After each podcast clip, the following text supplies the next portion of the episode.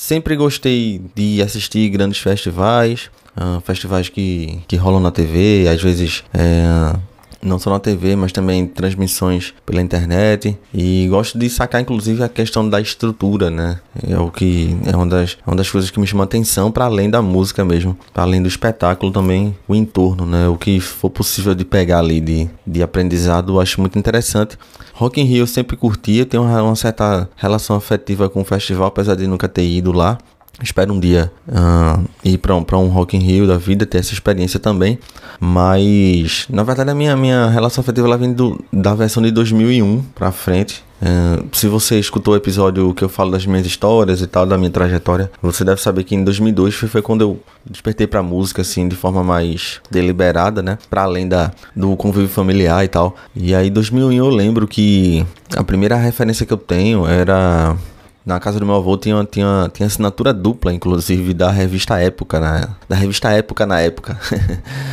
eu lembro que veio, acho que no mesmo ano também, que teve as Olimpíadas de Sydney, se não tiver errado, 2000, 2001 por ali. E aí veio, veio um, um, guia do Rock in Rio, assim, tinha tipo um post, você abria e tinha toda a programação detalhada, tipo, é, o que você precisa saber sobre o Rock in Rio, né? Numa época em que a revista, ela tem esse papel de... Quando a gente tinha alguns eventos, assim, tipo, como o Rock in Rio, a Copa do Mundo, por exemplo, eram publicados revistas especiais em separado, assim, para funcionar enquanto um guia mesmo. Né? Hoje a internet faz esse papel e de certa forma até pulverizado, né? Dia após dia a gente vai, vai reunindo tijolinhos e vai, e vai aprendendo, ou pelo menos deveria ser assim.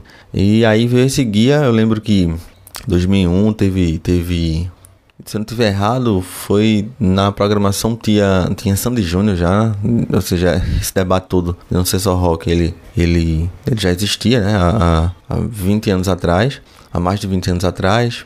Se eu não tiver errado, teve o Foo Fighters também, o Queens of Stone Age, o Oasis, que abriu pro Guns N' Roses. Enfim, são essas que eu lembro de cabeça, eu não quis nem pesquisar para realmente trazer o que eu lembro dessa época. E aí depois, se eu não tiver errado, teve aquele ato grande, voltou em 2011 e de 2011 para cá eu venho acompanhando sim, sempre que sempre que dá. E aí, como essa versão de 2022 é a primeira depois da existência do Repercuta, nada melhor do que eu fazer também uma. Não, não é uma análise, mas alguns comentários. É um formato diferente esse episódio. Sobre os bateristas que eu vi, que eu assisti nessa versão 2022 do Rock in Rio. Uh, não só. Não, não quero falar só dos shows, mas falar dos bateristas que lá estiveram, né? Que vi. Então vamos lá.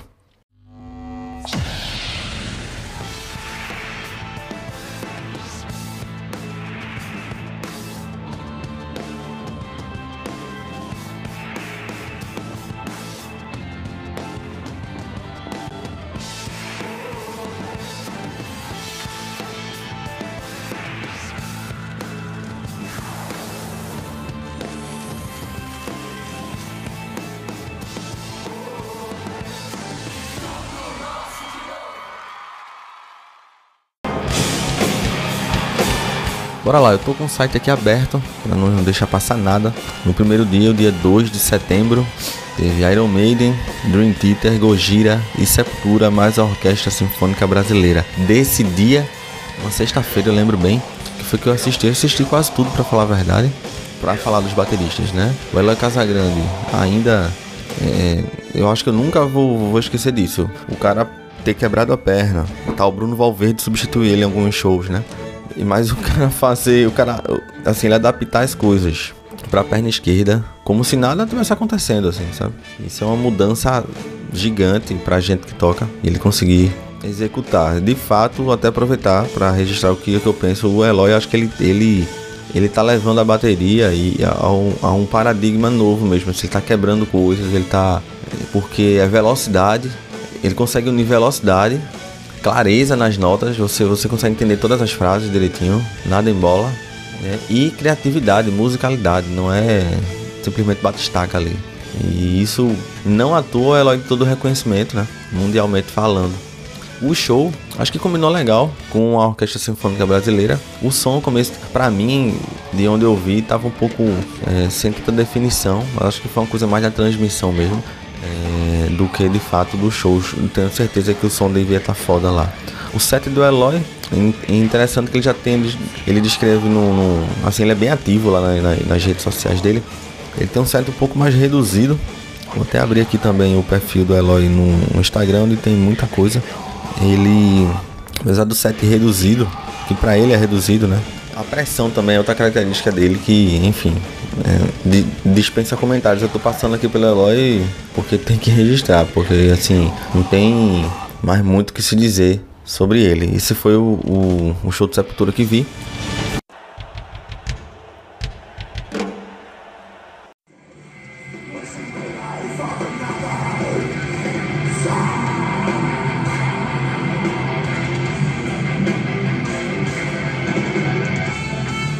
Sobre o Gojira, eu, eu conheci a banda, mas não, não, não sou um grande conhecedor da discografia da banda. O que eu posso falar com relação ao show, a performance, na verdade, do, do Mario, do Plant, é Gojira que, que transita ali entre o metal progressivo e também o groove metal. A banda existe desde, desde 96.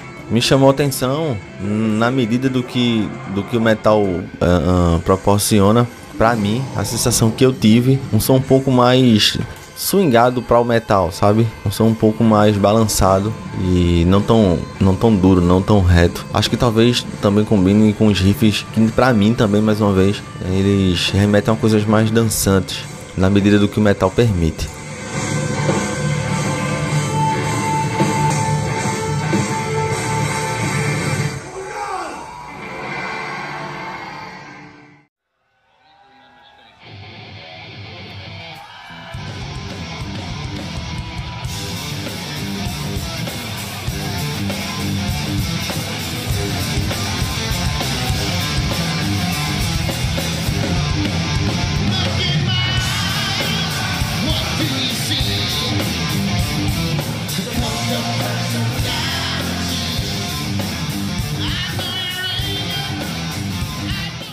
Perdi o show do Bullet for My Valentine, que é uma banda que eu já até vi alguns, alguns, alguns shows pelo YouTube, mas também assisti um pouco da, da apresentação do Living Color, que fizeram um feat com o Steve Vai. No Living Color, para mim um ícone, Will Kalu, ele que tá chegando já perto dos 60 anos. Chamou atenção o set dele com alguns pratos quadrados.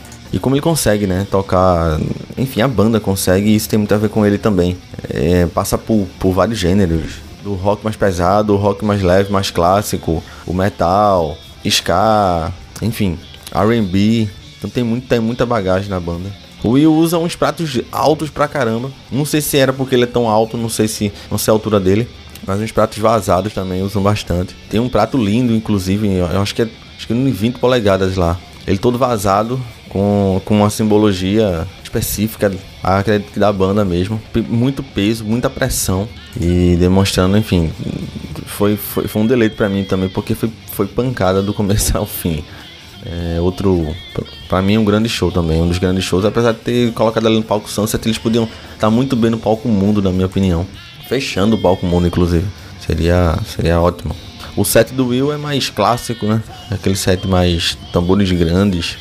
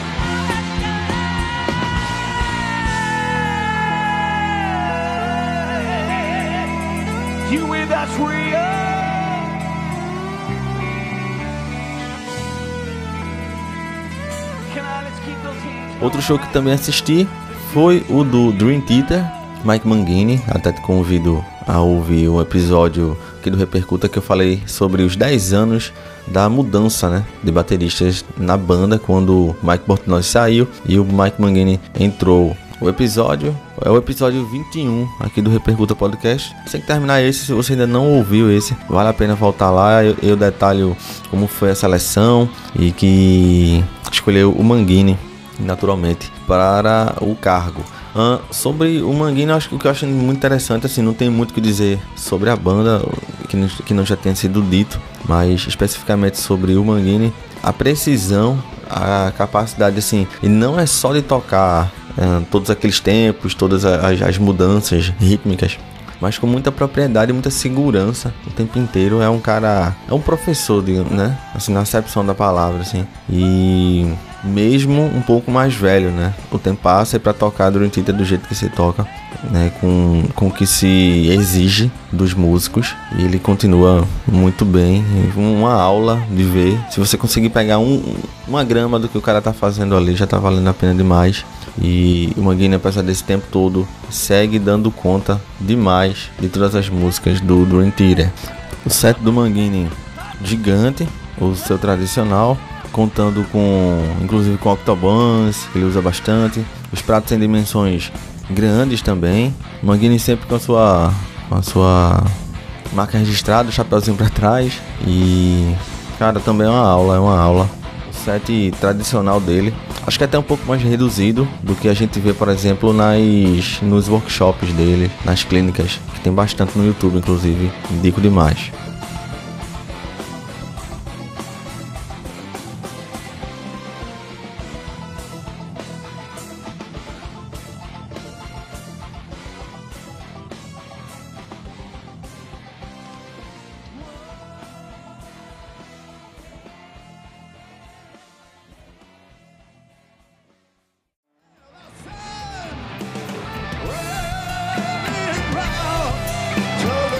Infelizmente, lamento, mas não pude ver a banda que também estava tocando no mesmo dia. Metal Allegiance, não sei se chama assim, acho que não pude ver, é uma pena, é uma pena. Outro show que também lamento não ter visto foi o dos Racionais, infelizmente. Também perdi Silo Green, que também curto. E também, infelizmente, perdi Messi Grey, que também gosto desde sempre. Lembro muito dos clipes na, na, na MTV, nas madrugadas da vida, assistindo. A Glória Groove também Cheguei a ver no Lollapalooza, acho que por conta disso acabei não, não assistindo no, nesse Rock in Rio. Uh, os outros seis palcos eu acabei não vendo nada também. É o New Dance Order, o Espaço Favela, o Rock Street Mediterrâneo, o Supernova. Achei inclusive muito bonito o visual do palco. Temos também o Rock the Street e o Highway Stage. Então vamos voltar para o palco mundo que foi onde eu vi os outros shows que eu quero comentar um pouco aqui. O Iron Maiden, não posso deixar passar. Nico McBrain com sua nova bateria, ele que agora ele, ele que usava Sono durante muito tempo e agora está usando a, a marca England Drum Company. Um set lindo, lindo, lindo que é, cada tambor passa por uma fase da banda, por um tem, uma, tem, uma, tem, um, tem um revestimento com pintura diferente. E o Nico McBrain é aquele clássico posicionamento das coisas, os pratos, tipo, alguns dos, dos pratos na vertical mesmo, ele gosta de pegar aquele ping. E me espanta também a consistência dele com mais de 60 anos de idade e dando conta de tudo. E o que eu acho interessante, eu já, já ouvi de, de, de outros bateristas dizendo que ele, ah, ele é o mesmo baterista, que ele, ele, não mudou nada e tal. Eu já vi gente até comparar um pouco com a situação do Lars, do Metallica, no sentido de ter parado no tempo.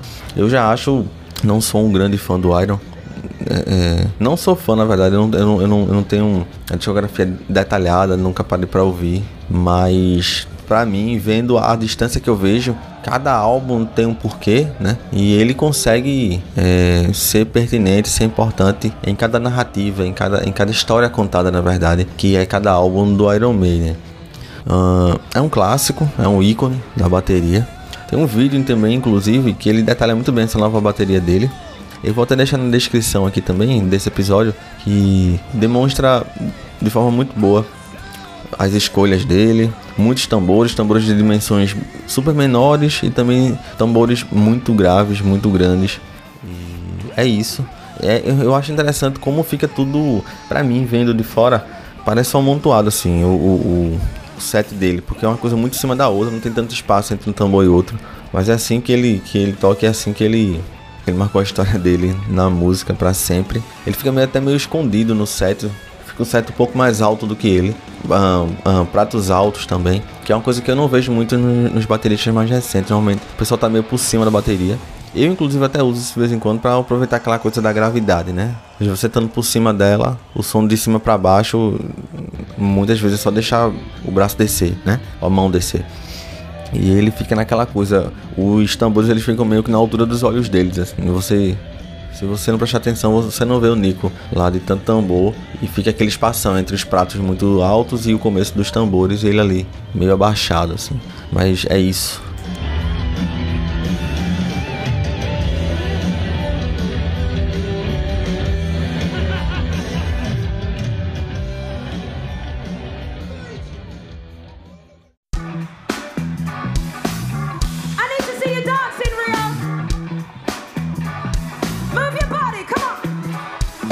Antes que eu esqueça, outro show que eu lamento de não ter visto foi o do Offspring. Eu tava curioso porque o, o, o Pete Parada, que era o baterista, que se recusou a tomar vacina contra a Covid-19, foi expulso da banda. E aí eles colocaram um cara que eu curto muito, é um, é um cara do show, mas também é um cara que gravou muita coisa, fez muita coisa em estúdio, que é o Josh Freeze. Enfim, curto muito a pegada dele, o estilo dele. E foi ele quem substituiu o Pete Parada no Offspring. Infelizmente eu perdi esse show.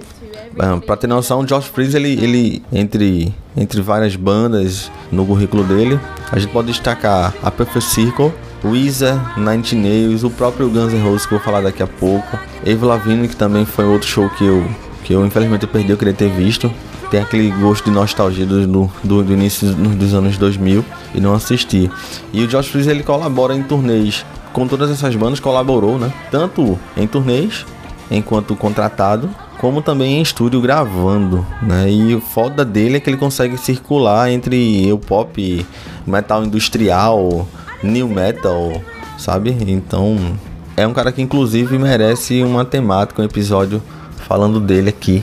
É, eu estou preparando, inclusive, até adiantar para vocês alguns episódios falando sobre bateristas de estúdio, bateristas que tem esse perfil do Josh Freeze aqui, que, que tem um currículo vasto em gravações, em estúdio e etc. Só corrigindo o que eu falei, tenho falado que você tenha visto Living Color no palco Sunset, mas eu também assisti o, ao show da Jessie J não conhecia, é interessante aquela voz que você, ah, não sei quem é não. Aí quando tu vai sacar, não, ah, eu lembro dessa música, eu lembro dessa, eu lembro dessa. Né? E quem toca com ela é o Ginger Hamilton. E é, e é baterista naquela linha dos caras, eu até, eu até converso com, com alguns amigos disso, que para mim são bateristas que não só têm a técnica, mas eles têm a, a eles têm um sangue. Eu tô falando da, da questão da negritude, daquela, daquele ingrediente, daquela energia que só de vivência, que é algo que na minha opinião é ancestral mesmo. E eu sinto em bateristas que são da linha do Ginger Hamilton. Dois que eu lembrei logo de cara vindo do show dela é o Chris Dave e também o Aaron Spears, que para mim é, é, são monstrinhos, são, são esses monstros assim que, e gravam uma penca de gente, sabe? Tu, tu vai ouvir um monte de gente que já tem gravado com eles, sabe? sei lá, você pode citar Amy Winehouse, Adele, enfim, vários artistas e, inclusive artistas do pop que eles servem muito bem. O set dele é aquele set, uma caixa cada vez mais instalada, o som por ser dançante e, e uma mistura de baladas com músicas mais dançantes. Para mim o Jigger Hamilton demonstrou muita musicalidade, também velocidade técnica. É muita nota. E não é só muita nota pela nota. É aquele cara que para mim é um exemplo que tem tem, tem algo na raiz mesmo, assim, sabe? E ao mesmo tempo ele olha pra frente, é moderno também. Outro artista que também que me lembra muito os sons é o próprio Bruno Mars também, nessa pegada também. O set do Ginger, na, na minha opinião, um set versátil, que apesar de contar com tambores reduzidos, mas que são graves também, a caixa é que é, a, é o contraste, né? Assim, os tambores médio graves e o, e o e a caixa mais instalada, mais pro agudo mesmo. E a prataria dele, pronta para qualquer ideia, na minha opinião, também versátil. Desde pratos menores, como também assim que precisa de mais volume, também tem pratos maiores. Usa também Holy Crash, usam ele usa pratos furados e pratos também com sustain mais curto, que o som da Jazz acho que pede.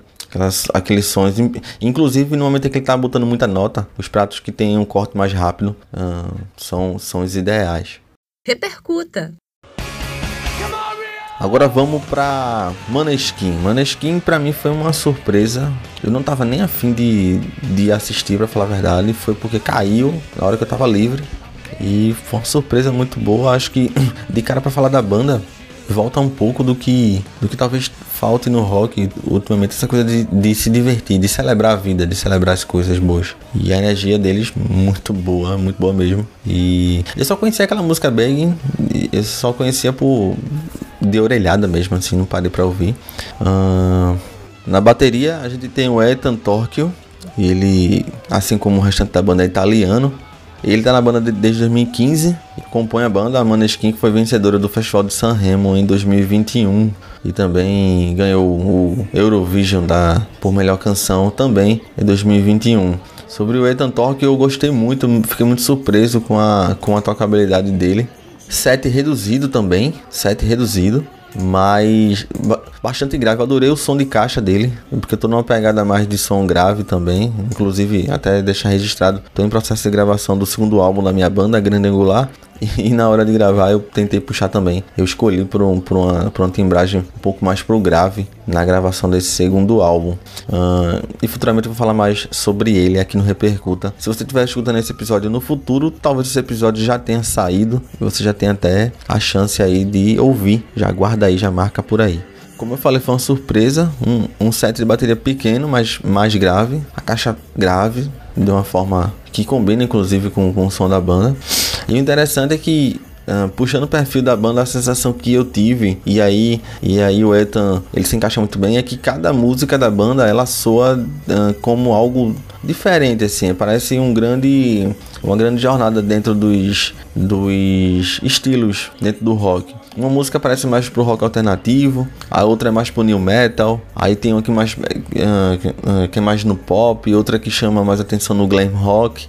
Aí vai pro metalcore, aí parece o punk, sabe? É, aí tem música que parece um indie. Então ele, ele consegue circular bem entre todos esses essas dissidências dentro do rock.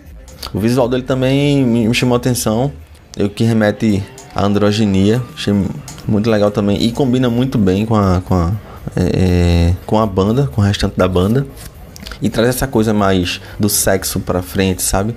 na performance, no visual, né? E, e chama bastante atenção, incita coisas, eu achei interessante. É, para mim casa muito bem as duas coisas entre o visual, a performance e a sonoridade que também tem, não é só visual. Uma, uma ótima surpresa do Maneskin, vou, vou passar a ouvir mais um pouco também, acho interessante. Guns N' Roses, uh, Guns N' Roses, né? Interessante que o Frank Ferrer, ele já tá na banda já faz um bom tempo. E eu achava que, acho que por ter o apego afetivo também com a formação clássica, com Steven Adler e o Matt Sorum que, que substituiu depois, eu achava que o Frank Ferrer ele, ele não tinha, ele não se encaixava tão bem no estilo da banda. Eu achava ele muito mais pro lado de um, de um sei lá, de um, de um new metal, de um, de um stoner, do que necessariamente de um hard rock. Mas vendo o show do Rock in Rio e, e vendo outros vídeos também durante esse, esse tempo todo, acho que, acho que ele se encaixa cada vez melhor na banda. E assim, ouso dizer aqui que hoje, em performance, ele tem tanta importância quanto os outros. Uh, no início, eu achava o tocabilidade meio duro, sabe? Eu achei que assim, precisava de um pouco mais de swing, que é um pouco do que o Guns tinha lá no. Assim, um pouco mais de malícia, sabe? Mas o Frank é muito bom de ver, né? Quem faz bem o que se propõe mão pesada, é porrada. Interessante que ele é grandão, então ele fica meio que por cima da bateria. A bateria não é tão de dimensões muito grandiosas, são assim, até dimensões é, é, padrões para o rock, né? E para o tipo de música que ele toca. E achei interessante como ele utiliza os pratos, sabe? Não, não fica em excesso. E ele equilibra muito bem, assim, a forma de utilização dos pratos, inclusive usando um mesmo prato de formas diferentes. Isso me chama atenção. Para destacar algumas músicas que eu tenho uma relação afetiva maior do Guns, entre várias que eu tenho, mas eu poderia destacar a performance dele em três músicas, a Civil War, You Could Be Mine, aquela intro lá, que é clássica, e a Stranger também. Por, por perpassar por tantas. Essa música é tão longa, né? E perpassar por tantas, por tantas paisagens, por tantos lugares.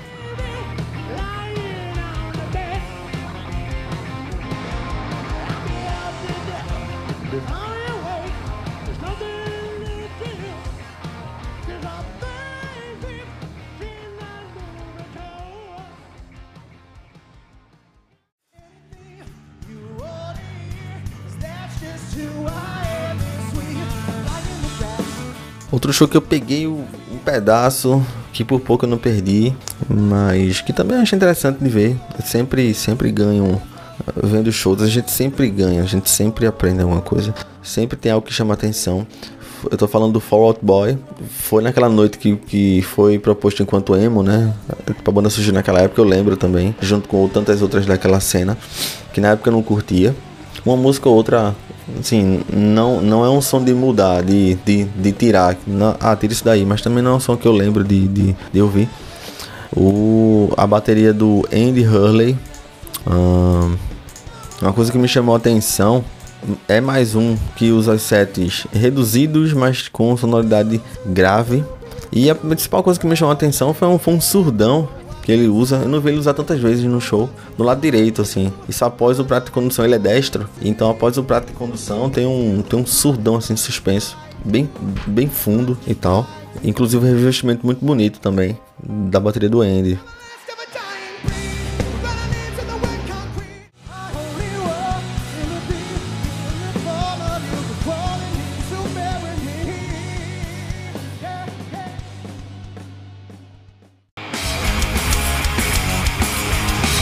Vamos pra Green Day. O Tricool segue. Parece que os caras não envelhecem essa banda toda, apesar de a gente saber que eles estão mais velhos. Me deu uma certa aflição ver aqueles pratos tão altos. Cara, a energia que se gasta para ir buscar ali em cima.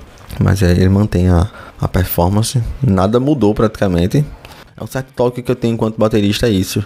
São pratos muito distantes, assim, caramba, onde é que tu vai. O esforço de ir voltar, sabe? O caminho que tu tem que percorrer Não sou um fã do Green Day, mas gosto também de, de várias músicas. Outras, é, assim, aquele tipo de banda que você conhece, um monte de música, mesmo que, que não seja fã.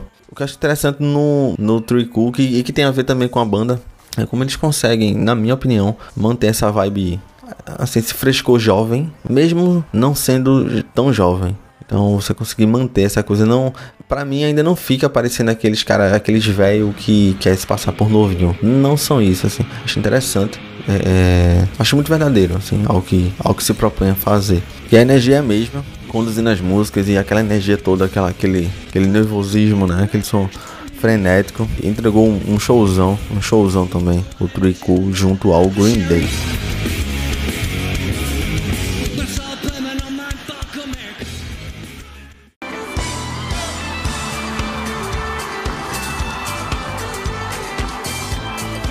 E para fechar, chego no Coldplay, banda que eu tenho uma relação afetiva muito grande, foi uma das primeiras bandas que quando eu comecei a tocar, eu disse, poxa, eu posso fazer isso aí, eu consigo fazer isso. Will Champion para mim, é, eu sempre gostei muito da performance dele, apesar de ter após o quarto álbum, até os três primeiros eu gosto muito. Tenho, tenho na minha coleção, inclusive, é algo que faz parte mesmo. O segundo álbum deles, inclusive, está completando 20 anos em 2022, o A Rush of Blood to the Head. A banda mudou muito, né? Se, se tornou aquela banda que quer tocar em todo lugar, né? Que, que quer tocar desde os videozinhos good vibes de programas de propagandas de banco a, a, a elevador e tal. O pop do pop, na minha opinião, banalizado e barato assim. Aquela vibe good vibes. Eu acho interessante até registrar isso aqui.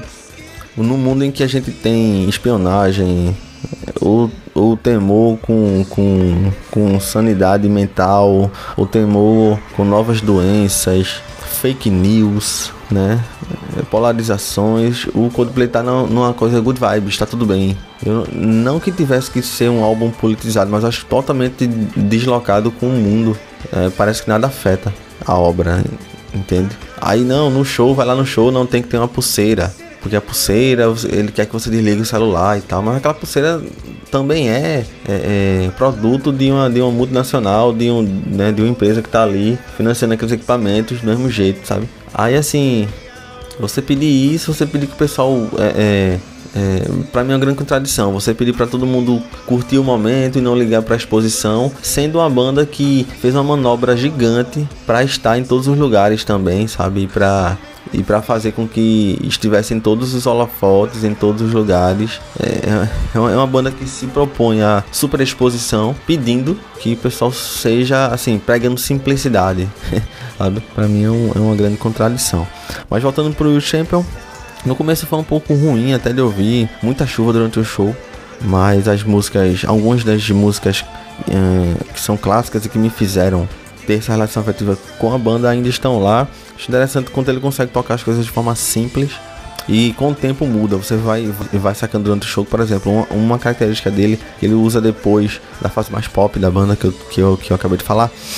Ele usa muito marcações duplas, né, com as duas mãos no chimbal. Isso dá bastante swing. Isso, isso você não vinha lá nos primeiros álbuns mesmo lá. Era algo mais, mais simples.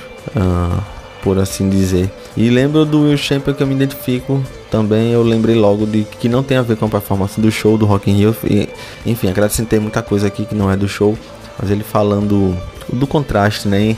Enquanto Chris Martin, o vocalista, estava comprando uma casa em Malibu, ele estava pegando um metrô sem ser reconhecido por ninguém. Então, isso isso me chama atenção e afirma mais aquela coisa do baterista. A gente a gente consegue fazer parte do todo. Eu já falei isso aqui. A gente é parte do todo e ao mesmo tempo a gente. Assim, a gente é um deles, mas a gente também consegue olhar de fora, assim. Ele consegue levar uma vida comum, digamos assim.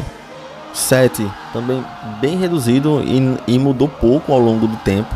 Pelo menos se você pegar um show, por exemplo, de 2005, um show que eu lembro bem do Glastonbury, por exemplo, aquele som básico. É, uma característica dele é a caixa que ele usa bem virada para ele mesmo assim, ela fica bem inclinada, virada para ele. Uh, chimbal, condução, ataque, uh, tom, surdo e bumbo é isso. Em alguns momentos ele tem um set de percussivo também, que é no momento das músicas da fase mais pop, do começo do Viva La Vida ali, tem sinos, tem também tímpanos, fica, mais com cara de uma coisa mais épica. E o Will continua com a mesma pegada, com a mesma energia.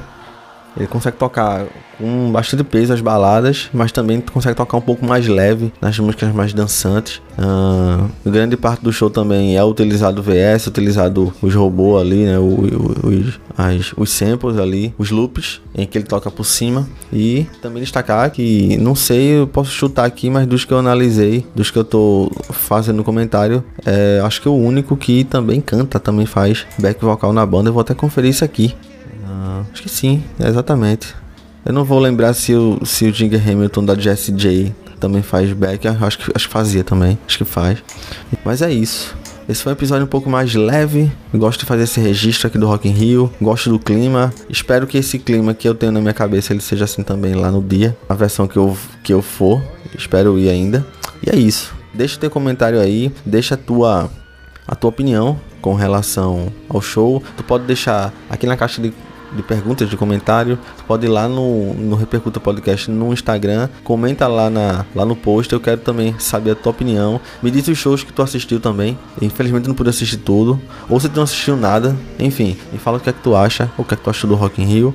E é isso. A gente se encontra, a gente se escuta no próximo episódio do Repercuta. Um abraço, povo. Até o próximo episódio, hein?